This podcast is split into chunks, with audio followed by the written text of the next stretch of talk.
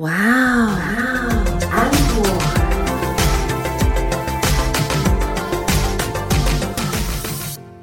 欢迎收听哇 Uncle，我是 Echo 阿可，我是安妮塔。今天是我们第一季节目的最后一集，哈，突然这样子哦，好感伤哦。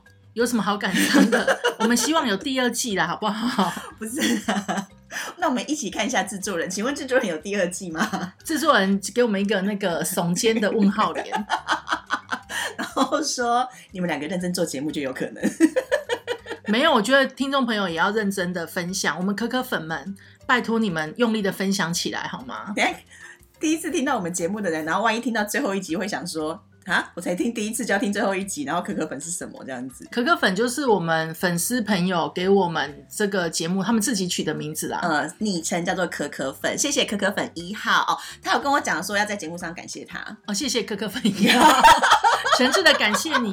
我们觉得这个名称非常的可爱，对，所以我们就决定开始称呼我们的听众朋友跟粉丝朋友是可可粉。对对，当然如果你觉得这个。昵称你不喜欢，欢迎来 PK。两个显然很没有主见的主持人，有没有？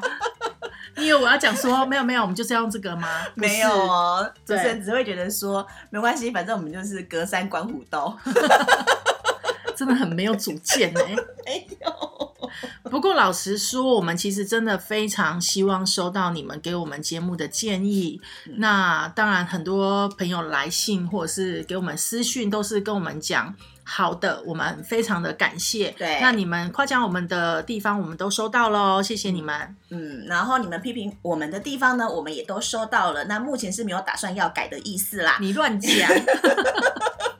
我们其实都有改善了。不晓得你有没有发现，我们的一些音效的调整啦，还有一个内容的部分，都有慢慢的有越来越好。对，不是我们要自己讲自己的节目，我真的觉得我们的节目很好听。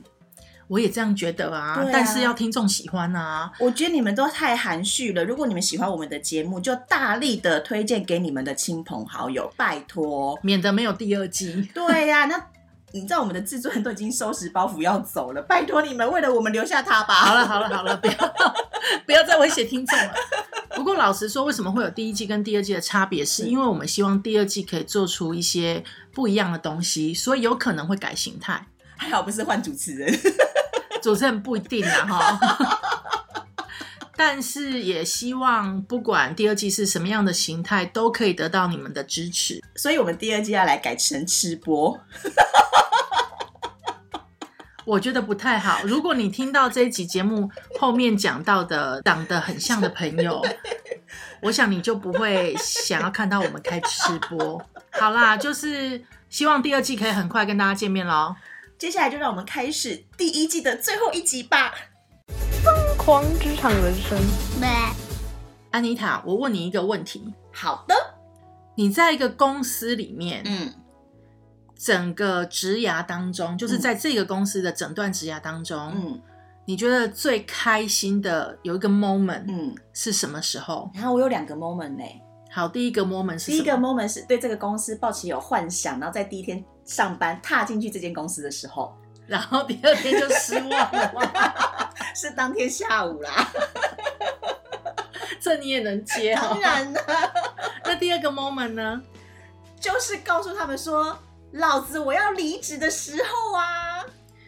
我们可以文雅一点吗？哦，就是告诉我的主管们，就是这公司因为呃实在是太博大精深了，以至于小女子我学识不精，所以要提早离开这个职场。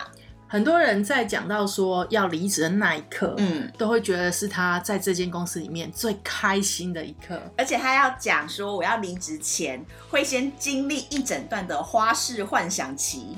那我们今天为什么会来讲这个议题呢？是因为我们之前的节目有讲到说，三月是最适合去新公司上班的时间。对，因为你的年终奖金也领到啦，春假也放完了，该吃的、该喝的、该拿的，通通都有了。这个时候不走，更待何时啊？重点是二月很短，二十八天，对，就少上几天班嘛，也开心。你就算得很清楚的话，三月是最适合去新公司 on board 的时候。对。所以回推回来，你现在就要开始准备离职恳谈了哦。所以现在开始幻想了吗？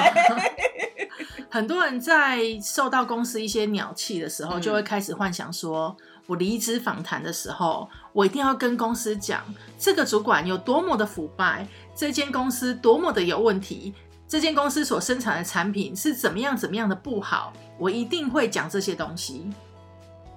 但事实上，你真的去做离职访谈的时候，你就会这样讲。老板，因为我个人有我个人的职涯生活规划，所以我决定想要跟你提离职这件事。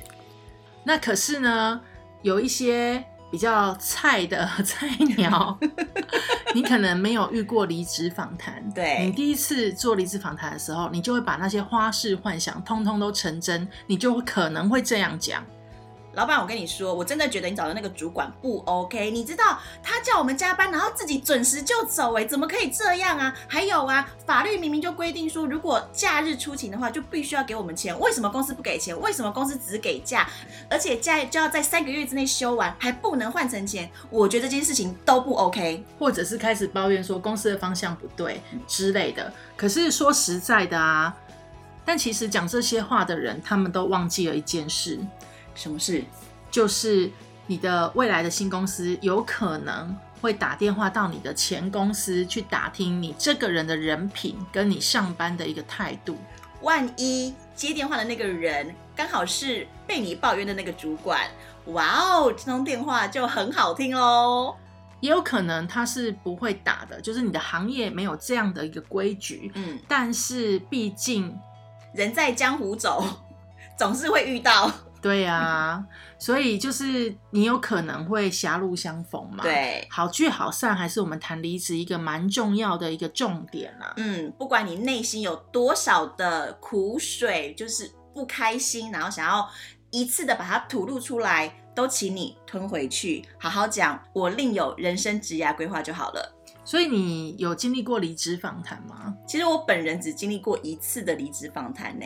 哇，好特殊哦！对，因为其他时候都是甩了就走这样子。以上是不良示范。但是你在做离职访谈的时候，你是怎么讲的呢？我就是讲说，呃，因为我真的有其他的生涯规划，然后那想要去朝另外一个面向去试试看，所以想要就是暂时先离开我现在的这个行业别这样子，对，结果是，就加职又加薪的把我留下来。以上还是不良示范。我必须要跟大家讲这件事情，对应到我们之前有跟大家讲说，如果你要去谈加薪的时候，千万不要用离职的这个手段去谈。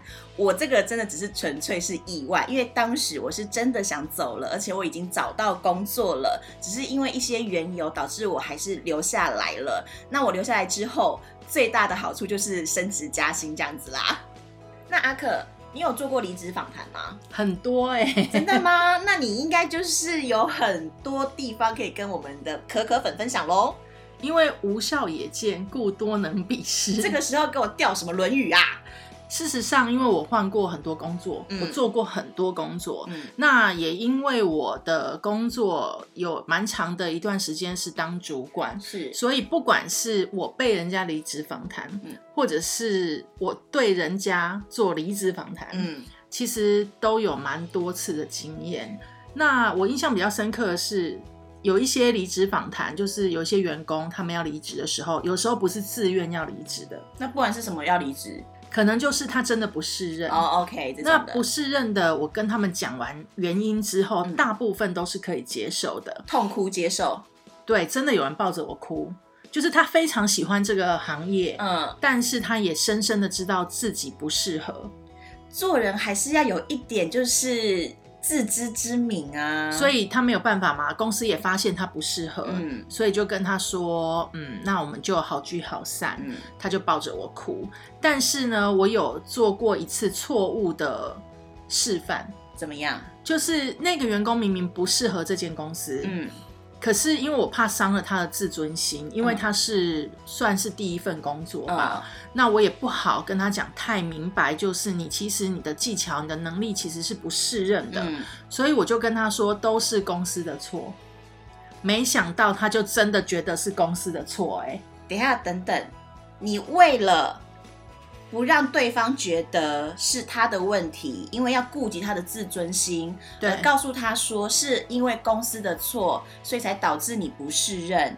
不是，我是这样跟他讲，就是因为现阶段公司可能没有办法继续跟他合作，嗯因为他跟我们另外一个部门一直沟通上面有障碍，嗯但是另外一个部门是公司的命脉，所以公司只好做出选择。没有，我想说的是，你什么时候这么温文儒雅的？啊，我一直都是菩萨心肠啊，雅仙女的外表，菩萨心肠。雅正端方含光君，是这样子吗？大家不要误会哦，他才不是这种人呢。好啦，反正就是我曾经犯过这样的错，嗯，那导致于说这一位仁兄呢，他就真的觉得是公司的问题。事实上是因为他跟所有人都沟通不良，那他没有办法具体的执行他自己工作的内容跟状态，所以我们就只好请他离开。欸，可是我必须要先讲一下，就是我就是奉劝那些可能呃被公司认为是不适合的那些人，不是安妮塔我要帮公司说话，而是因为公司找一个人进来，然后他要培养你，他都是需要成本的，所以公司如果说要 fire 一个人的话，他一定是经过深思熟虑之后的考量。那如果今天你不幸的就是被 fire 的话，就是请先检讨自己啦，这样子。对，嗯但还是有一些特殊的情况，可是大部分的情况的话，可能都是要先检讨一下，是不是自己在工作上的态度，或者是说在能力上面是真的没有办法达到这个职位的需求，所以公司才会忍痛做这样的决定。不过有时候我觉得就是缘分到了。因为这样说好了，你在这间公司可能跟他们没有办法合作，可是事实上你到另外一间公司就可以做得非常的愉快，赶快就是痛定思痛的分手，我觉得这样是比较好的选择。就是我们讲的是说，呃，大部分的状况就是每一个人会有每个人不同的状况，可是，在你怨叹公司之前，还是先想一下自己啦。对我是这样觉得的。讲到这个呢，也会有一些是拒绝公司的，嗯比如说我就是留不住他了，他就是个人才，他嗯想要去别的地方飞得更高更远，他有他自己的诗跟远方，对，就像我一样，但你还是留下来了嘛。我没有志气，对不起。所以他想要去找他的诗跟远方的同事呢，我也跟他们做过离职访谈。嗯通常一般来说，员工进到我这个部门，我都会跟他讲说，你只要提离职，我就不会挽留你，嗯因为你一定要先想清楚对你为什么要提离职。如果你提了，就表示你想的非常的清楚，你对你自己的人生很负责。那你只要答应我一件事，就是给我一点时间，让我去找可以接替你工作的人。我通常都不会过分的挽留，但离职的时候，我一定会去表达我的不舍，对，跟我对他的欣赏。哇塞，戏演的很好哎。没有，这是我真心的，我一直都是这么温良恭俭让好了。好了好了，好继续继续。讲到说，那我们被人家离职访谈有没有？嗯当然有啊，因为我刚刚说我换过很多工作嘛。。对，那我在做离职访谈的时候，其实我大部分的时候也是说我有自己的生涯规划。嗯那因为我一直都是在不同的地方飘来飘去，所以最好的一个理由就是说啊，我想要回我的家乡，哦，但后来都没有回去。后来都会在异国的街头看到你这样子吗？有可能啦，但是就是我还是会讲说，是因为我生涯规划，我嗯不太会去跟公司谈到说是内心的真正的想法这样子对。，但是我遇过几个比较离奇的离职访谈的过程，我跟大家分享一下。我之前有遇到一个公司，嗯其实我们已经不太合，嗯应该这样讲，就是我对于这间公司其实内心是颇有维持的。嗯，那这间公司的老板可能也看出来我在这边做的不是很情愿，对，所以我们就协议说就终止合作。嗯那我们在谈的整个过程当中，一确定说我做到哪一天之后，嗯这个老板呢、竟然立刻开始问我公司未来的方向应该怎么走、欸。你是说这间公司的老板，然后问了即将要离职的同事，然后这间公司的未来方向这样子？对，你说妙不妙？他根本从头到尾都没有想清楚他公司接下来要怎么走，所以我跟他合作的过程当中，我其实还蛮痛苦的，因为我只能一直引导他说，你要有你自己的中心思想。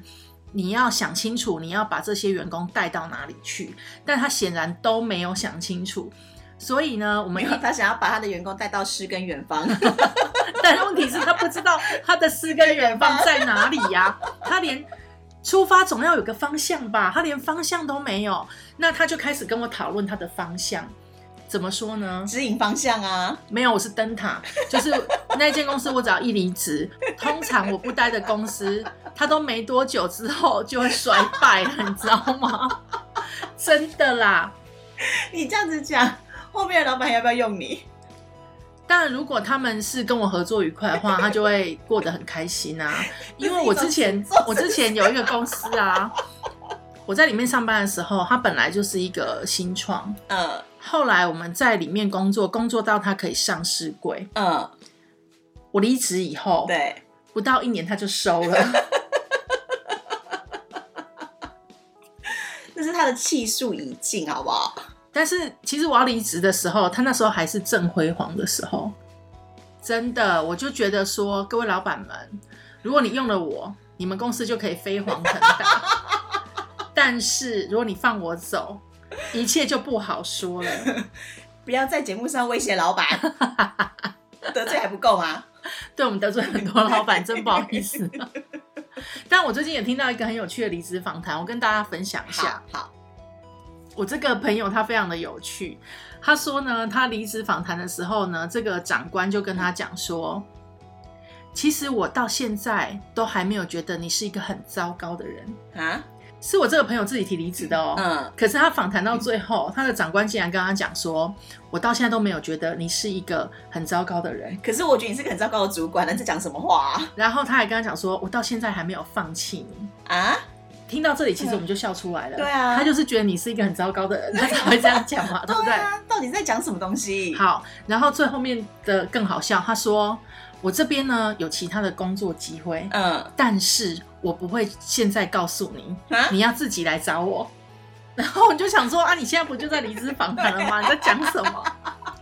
于是我这个朋友就很没有礼貌的笑了出来，哎、真的很没有礼貌、他说他忍不住，然后他笑出来，他以为他要忍住，结果他好像有笑出声音，嗯，他的长官就跟他说：“你现在是笑出来了吗？”我不得不佩服这位长官，他之所以能成为长官，一定是很有担当。他知道人家笑出来了，他还会直面的去面对这件事情。你现在是笑出来了吗？能忍旁人所不能忍的，对，那我这个朋友就对着他微笑，他想说这个时候否认也已经来不及了。了。对我就是笑出来了，就是你知道你自己讲的话有多荒谬吗？这位长官。天哪，哎、真的是我听过最荒谬的那个离职的时候长官说的话、哎，然后他还有跟他讲说，呃，其实他的主管很好啊，跟他合作的协作单位很好啊，嗯他不懂为什么我这个朋友要离职。嗯那我这个朋友就简单叙述了一下一些工作上的比较离奇的状况，嗯那还有就顺便跟他讲说，其实我这个长官呢，常常在上班的时候在看一些就是戏剧或嗯综艺节目。嗯，于是这长官就跟他说：“真的吗？我都没有注意过，我以后注意一下。嗯我朋友心里面的 OS 是：嗯，你自己都在看网拍，你根本没有注意到。所以跟他做离职访谈的那个主管在看网拍，然后他的直属主管那上班的时候在看戏剧。你知道有些主管他在跟你谈离职访谈的时候，他就会忆当年。哦，长官们不要再忆当年了，都说好汉不提当年勇了。你现在这边忆当年是要忆什么啦？就失智哦。而且人家是离职访谈呢，你在那边忆当年要干什么？对啊，我这朋友呢，他遇到这个好笑的离职访谈的主管，同样也开始忆当年，还跟他讲说：你们现在的人就是不懂事。啊，有一件事情在我心里面纠结了二十年了，怎样？他二十年前被人家吃掉了一口便当。不是，他说，像我们有时候一起出差，要去付账的那个，应该就是我们整个同行里面最小的那一个，职位最小的，或者是最年轻的。有一次啊，我很不懂事，我竟然啊让我的长官帮我付账了呢。啊，所以这件事情让我心里面就是难过了二十几年。我现在跟你分享，你们现在小朋友不可以这么不懂事。这是玻璃心吧？我觉得他人生好像也没什么大事，而他人生最大事可能就是这件事跟看王牌，不是这么小的事情可以纠结二十年呢、哎、我想要认识你朋友，然后请你朋友介绍我去那间公司上班。你干嘛自己 找你啊？不过说实在的，我觉得幸好朋友离职了，因为真的太夸张了。这很奇怪呀、就是离职访谈是真的想要了解，就譬如说你是真的想要了解员工为什么要走，或者是你可能想从中知道一些公司的状况，那你就好好讲就好了。到底为什么要攻击员工？为什么要忆当年？然后为什么还要拿二十年前的一个苍蝇点大的错误出来检讨员工呢？对啊，这真的很无聊哎、而且因为他都要离职了，你是要教育他什么吗？还是还是你们办公室都没有人要听？趁这个时候，我好不容易跟这个人关在一个小房间里面了，我一定要好好跟他讲讲三个小时，那加去做 podcast 节目就好了。谁要听啊？好了，讲到这个呢，我们又想到说，呃，其实离职访谈有各种奇奇怪怪的状况。反正呢，你有可能在这辈子漫长的或苦短的人生路上，会遇到很多次不同的情况的离职访谈。但是总归一句话，其实就是秉持着好聚好散，对不要讲实话。对，然后就是呃，好好的去跟这间公司好聚好散就好了啦。如果说你真的觉得你是一个性质耿直的人，是个钢铁直男或者是钢铁直女，你觉得你的人生当中一定要把实话说出来的话，那就请你在离职访谈的时候呢，对事不对人的。把你离职的原因，以及你真的觉得公司需要改善的地方，你就好好的说出来，但是千万不要做人身攻击。对，就是你的事情要非常的具体，嗯，最好是有某一件事情的某一个什么状况都可以讲得非常的清楚。真的就不要做人身攻击，因为第一，我觉得你不开心的应该就是这件事，嗯，即便你不开心，这个人也是因为他有一些行为让你觉得在公司这样子是不对的，也把那些行为具体的叙述出来，而不是一直去攻击这个人如何如何。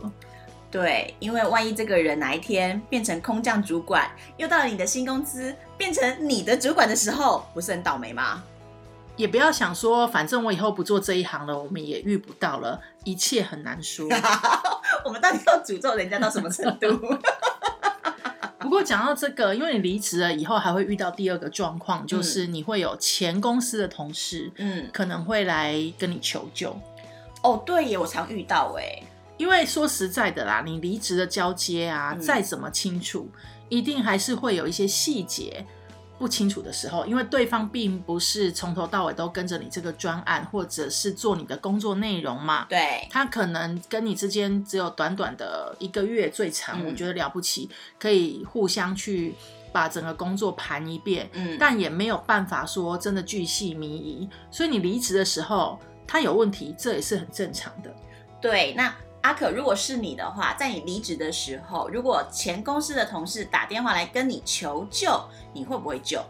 我一般都会诶、你人好好哦，我就说我是仙女、好了，，OK，是我开错话题，对不起。因为我就会知道说你本来就会有一些交接上可能会有一些盲点嘛。嗯那我们就是尽量知无不言，言无不尽。可是有几个状况啦，比如说我遇过一个，我已经离职半年了，嗯他还打电话来问问题。我想说，我说案子都已经结束啦，了不起，最长的一个专案也是三个月。嗯，现在半年你是新专案，然后你问我一些这个职能需要的基本的问题，你是有事吗？哈，我还有遇过另外一种很离奇的，嗯，就是他一直问你问题，嗯，那我们也是一开始都有回答他，对，可是呢，他在公司里面散布说我不接他电话，我不回答他问题，我交接的还不清楚。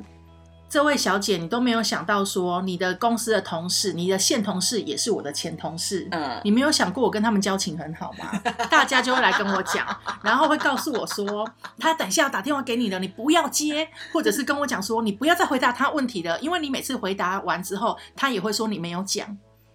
所以这种的我后来就也不回答了。这种不用回答，这种就让他直接就是去再见就好啦。那你呢？你会回答吗？我其实也会看情况，但嗯通常会在一个月之内。就是我如果离职之后的一个月内，然后你还会打电话来问我问题的话，不论问题的大或小，我都会回答。但超过一个月之后，我就会只回答大问题，或者是关于那个案子的原则性问题。嗯，三个月之后呢，我就会把你的电话给封锁了，谢谢。可是还有一种状况，嗯我可能就没有办法回答。我之前有个朋友啊，他遇过一个状况，嗯，就是他其实做的也是专业的行销，。对，那他们老板呢，一开始也是因为看中他的专业而选择跟他合作嘛。嗯可是后来他离职的时候，他老板就跟他说：“其实我觉得我们做的这种事情不需要专业啊，我就不停不停的把内容放上去就好了，啊人家就会喜欢我们了。我不需要你那么专业的人啊。”所以后来离开的时候是有一点点不开心的。对，嗯那接他的工作呢，就是一个完全没有行销工作经验的人。小白纸，对，来接他的工作，嗯。而且呢，他就真的依照老板讲的，就不停不停的把内容放上去就好了，然后嗯什么也没有做。那这一个可想而知嘛，专业跟不专业做出来的东西一定是有落差的，当然啦、整个触及率、整个效果就会有差。嗯嗯，可是呢，这个小白纸呢，嗯，他就有一直跟我这个朋友求救，对，但我这朋友就跟他说，我爱莫能助，嗯，因为老板之前已经说我的方式是没有用的，对，所以他觉得他的方式才是对的。嗯，那你就依照老板的方式继续做吧，对啊，我没有办法教你。对啊，怎么有办法教你？因为你这个朋友的专业就被老板否认了啊。那同事们，你怎么可以去找被老板否认的人来求救呢？对啊，所以他就没办法教他。那当然我们在旁边看就会觉得很可惜嘛。嗯因为事实上，我这朋友他也真的是很专业，嗯，那他也把他们公司的一个社群做到跟好像去年同期超过百分之一百三吧。哦，那很很高哎、对啊，效果其实很好。可是他走了以后，嗯他们的那个社群平台的触及就只剩下三分之一吧。太好啦，因为这种东西不需要专业，一直剖就好了。对，所以其实我觉得有时候，老板你在送走员工的时候，嗯你也不要得罪你的员工。的员工跟你说，那你觉得我有什么需要改进的地方呢？你就好好跟他说，其实我觉得你已经很辛苦了，谢谢你的辛苦。对，就是我们很遗憾没有缘分继续合作，但没有关系。希望未来的话，我们还是可以拥有一个很好的情谊，这样就好了。大家表面话说一说，过去这段时间就好了嘛。对啊，以后也许真的可以有合作的机会。嗯像我之前还有一次离职的时候，那我的老板是跟我讲说，嗯，他觉得他很对不起我，然后嗯他觉得我受委屈了。嗯，那你听到这种话，就是会觉得哇，你这个老板真是识大体啊！离职金要不要多发一点？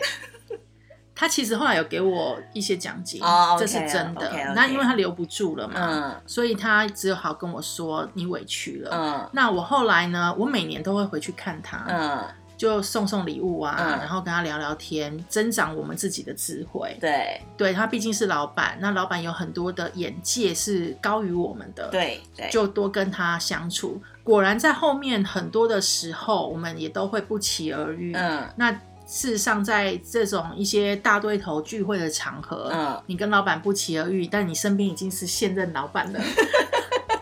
我们就会心的微笑，眼神交汇就好，有没有很像那种分手的情人？有没有？但事实上，这样子其实也就是好聚好散啊。对啊，真的就是做人留一线，日后好相见。这就是今天的疯狂职场人生啦，跟你分享的是离职访谈跟离职之后你要怎么样面对来跟你求救的前同事。奇怪的知识增加了。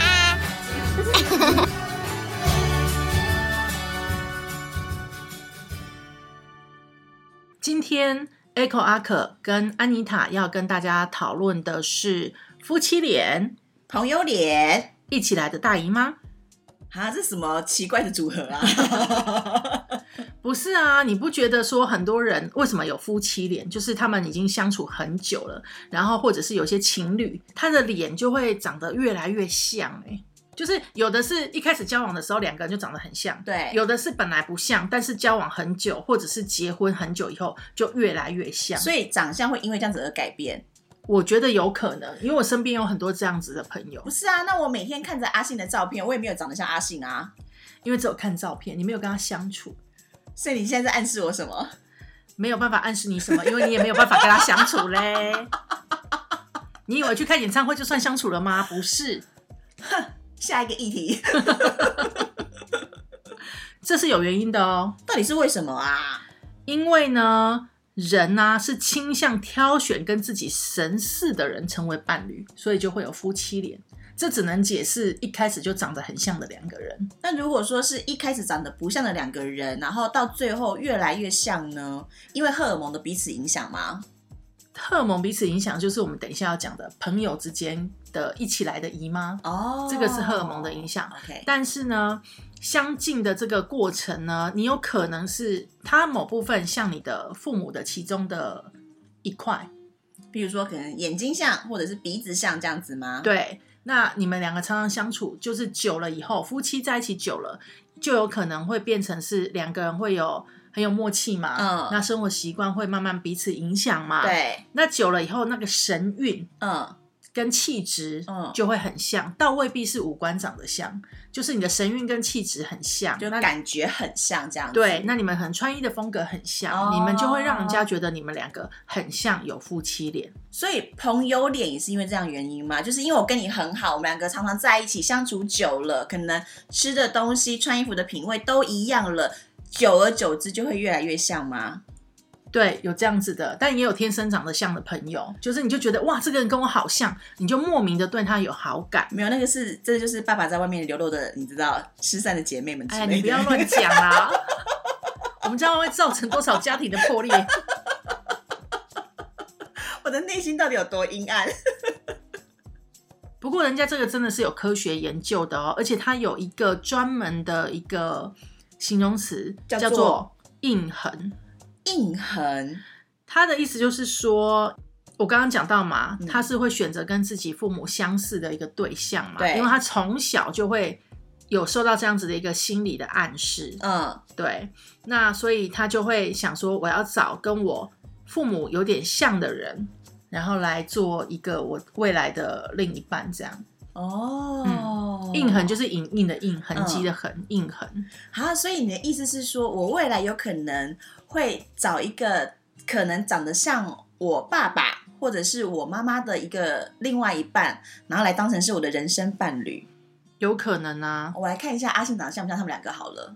嗯、好，我们接下来呢就来聊聊 等一下，一起来的姨妈。可可粉们会不会很错觉，心想说，这家伙不是上两集才在讲王一博吗？为什么这一集又变成阿信呢？我觉得可可粉们也不在意，并没有在意这种事，好吗？我们赶快来聊一下，就是为什么两个在一起比较久的女生朋友，嗯，她们可能常常相处在一起，然后她就会姨妈就一起来拜访，这样。哎、我一直以为这只是个都市传说，直到某一天，我的朋友就跟我抱怨说，因为我跟他讲说，哎、我上次 MC 来的时候，然后肚子超痛啊，然后一些很离谱的状况。讲完之后，他就因为过了我们大概有隔一阵子见面，然后就跟我讲说，都是你上次跟我讲完你的状况之后，他说你知道我隔天就来了吗？我就说哈会这样子的、他说对，他说这种 MC 这种东西是会互相影响的。对，这是会互相影响的，而且这真的是有科学家是证实了，他们证实这种原因叫做月经的同步化。那为什么会有月经同步化呢？嗯，就是因为费洛蒙，不是不是那个荷尔蒙没有是费洛蒙。，OK，，对，那老实说，你刚刚朋友的那个例子有点极端了啦，除非你的费洛蒙非常的强烈，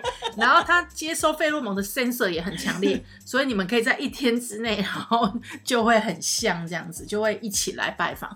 你可能就是三天的一个落差，嗯，其实就是因为费洛蒙的关系。哦那这个呢，也有很多很多的专有名词啦，我们在这边就不讲了。嗯，那它也可以叫做说是外界的激素。其实人类啊，因为我们不能闻到费洛蒙嘛，哦，但是我们的汗腺嗯，可以分泌出费洛蒙。对，那我们自己的能够感知或者是感觉到，就是嗯你每个人都会有那种 sensor，、你就可以 sensor 到，就是 sensor 叫怎么样？感应嘛。感应，对你就可以感应到这样子的一个费洛蒙。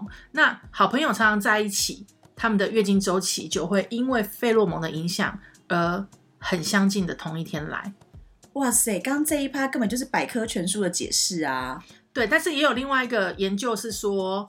没有，就是女生的月经周期就是常常不准啊。嗯那如果他们彼此之间有误差，一年以后他们就会同一天了。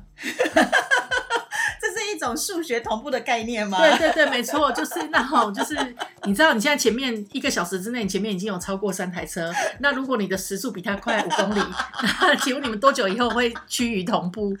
类似这种，这种题目怎么那么的令人生气啊？因为是数学。不过，因为就很多人就是会有这两种说法啦，嗯，那我觉得就提供给大家参考。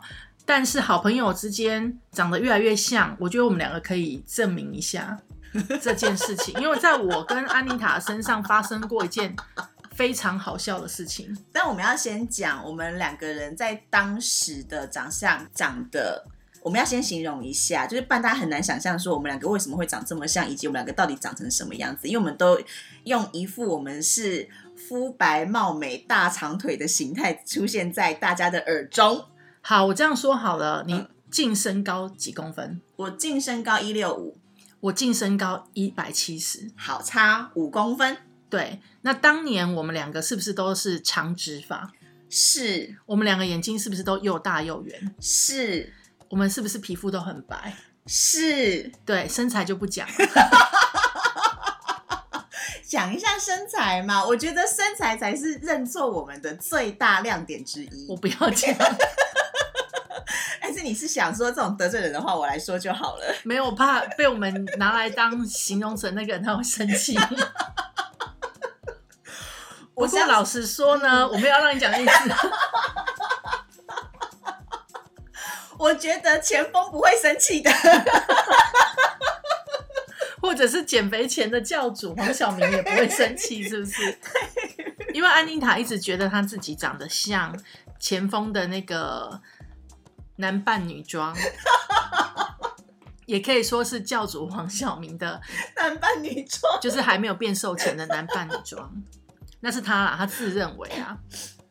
但我觉得真的还好，所以呢，其实因为我们两个长得，因为那时候因为两个造型有点像嘛，都是长直发，嗯，而且又穿一样的衣服，因为在办活动，所以工作当中，对对，那我们那个活动非常有趣，它有三个舞台，嗯，两个很大型的类似园游会的一个现场。对，还有无数个就是你晒到觉得天上有无数个太阳的太阳，它非常的大，整个活动会场非常的大。因为在海边啊，热死了。那所以我们两个要赶场，嗯，就是像我就负责舞台的表演的时候，我就会在舞台那边可能跟灯光啊，跟现场的呃音乐老师，还有跟我们的那个艺人，对，就是在那边对整个等一下的流程。我在跟他们 rehearsal 彩排的时候呢，嗯，我就是站在舞台上，是，那安妮塔就会在整个不同的会场当中流窜，就是在，然后找其他人吵架，因为这么大型的活动，它其实因为会场很大，对，然后又有很多不同的舞台，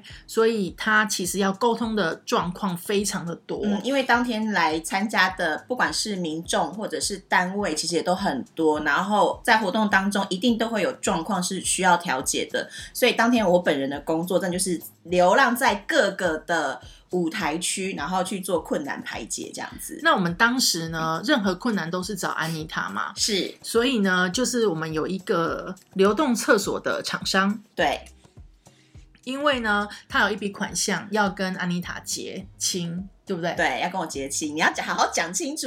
我听着安妮塔姐，我想说我要骂出来喽。大家不要忘记前面有提到，不要在职场中随便叫人家姐，会不会骂？是，所以那个厂商呢，他就想要找安妮塔，嗯可是呢，他就找不到她，嗯然后他看到我之后，他就飞奔的过来跟我说：“安小姐，我是那个厂商，你跟我说我要去呃把收据准备好，然后跟你结清。我现在把收据带来了，我就看着他跟他讲说，我不是安小姐，我是 Echo。那他就看着我傻了一下，就说哦好哇，那你们长得有点像，他就走了。不一会儿我就出现在舞台上，是应该是说过了几个小时，嗯我就出现在舞台上，在那边跟大家沟通的时候，我就远远的看到有个人就是手刀喷过来手刀的奔向我，嗯我想说天哪，他该不会又认错了吧？都已经过两个小时了，他还没有找到安小姐吗？他又跑过来说。安小姐，我刚刚啊在另外一头 认错你呢，我认错一个你同事哦。我现在把我的收据拿来了，那我可以跟你请款吗？我就跟他说，我就是你刚刚认错的那个人。他又傻在现场，说：“哦，好，不好意思，不好意思。”那因为我们那活动是两天还是三天的活动？两天的活动，，对，那到了第二天，嗯，我在另外一个小舞台对，的后台跟艺人聊天，我又看到他远远的，像是找到救兵一样的眼神，手刀的冲向我。我心里想：天哪，都一天了，他还没有找到安小姐吗？果然，他就跟我说：“安小姐，我昨天呢、在这里认错了两次呢，认错人认错两次，我都找不到你哎，你昨天去哪里了？”我只好跟他说：“我就是你昨天认错的那个人。来，我带你去找安小姐。等一下，我必须要说。安小姐因为真的在会场很忙，所以 安小姐没有跑去躲起来。我也不知道为什么，她找了我找了一天，还是找不到。然后我就真的带她去找墨月大概离我们五公尺远的安小姐，五公尺，真的在五公尺，超近的。我就带着她，然后她看着我们两个，就看就看看安小姐，又看看我，又看看安小姐，又看看我。她傻在现场，然后就说：“哎呦，对啦，你们怎么长得这么像啊？我们一点都不像，好吗？” 对啊，明明就一个前锋，一个教主。大家有听出来了吗？安妮塔最新的偶像就是前锋钱大哥。旁边的王一博，好啦，就是这是我们朋友之间相处，然后我觉得很有趣的一件事情。对，当你们两个相处久了，你们的神韵很像，你们又在同一间公司上班，嗯偏偏又穿了同样的制服，对，又是办一个这么大型的活动的时候，厂商搞不清楚，那也是很正常的事情。这件事情真的百讲不厌的，我现在笑到流眼泪。到底有多好笑？说你知道我很无奈吗？因为我就一直看到他，我都认得他了，他还不认得我，我是长得多没特色啊！哎哎哎，不要这样说，我们长得很有特色，好不好？是你是你是你长得有特色，男扮女装美，对。今天奇怪的知识增加了呢，就是要跟大家讲说，哎，如果你跟你的好朋友两个姨妈会一起来访，对这是很正常的事情，这个是有科学根据的。当然，如果你要把它想成是数学题，也是可以 哈、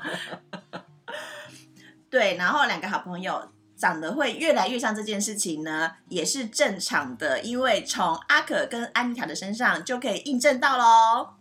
今天的节目到这边，我们下次再见啦！我是 Echo，我是安妮塔，拜拜。拜拜。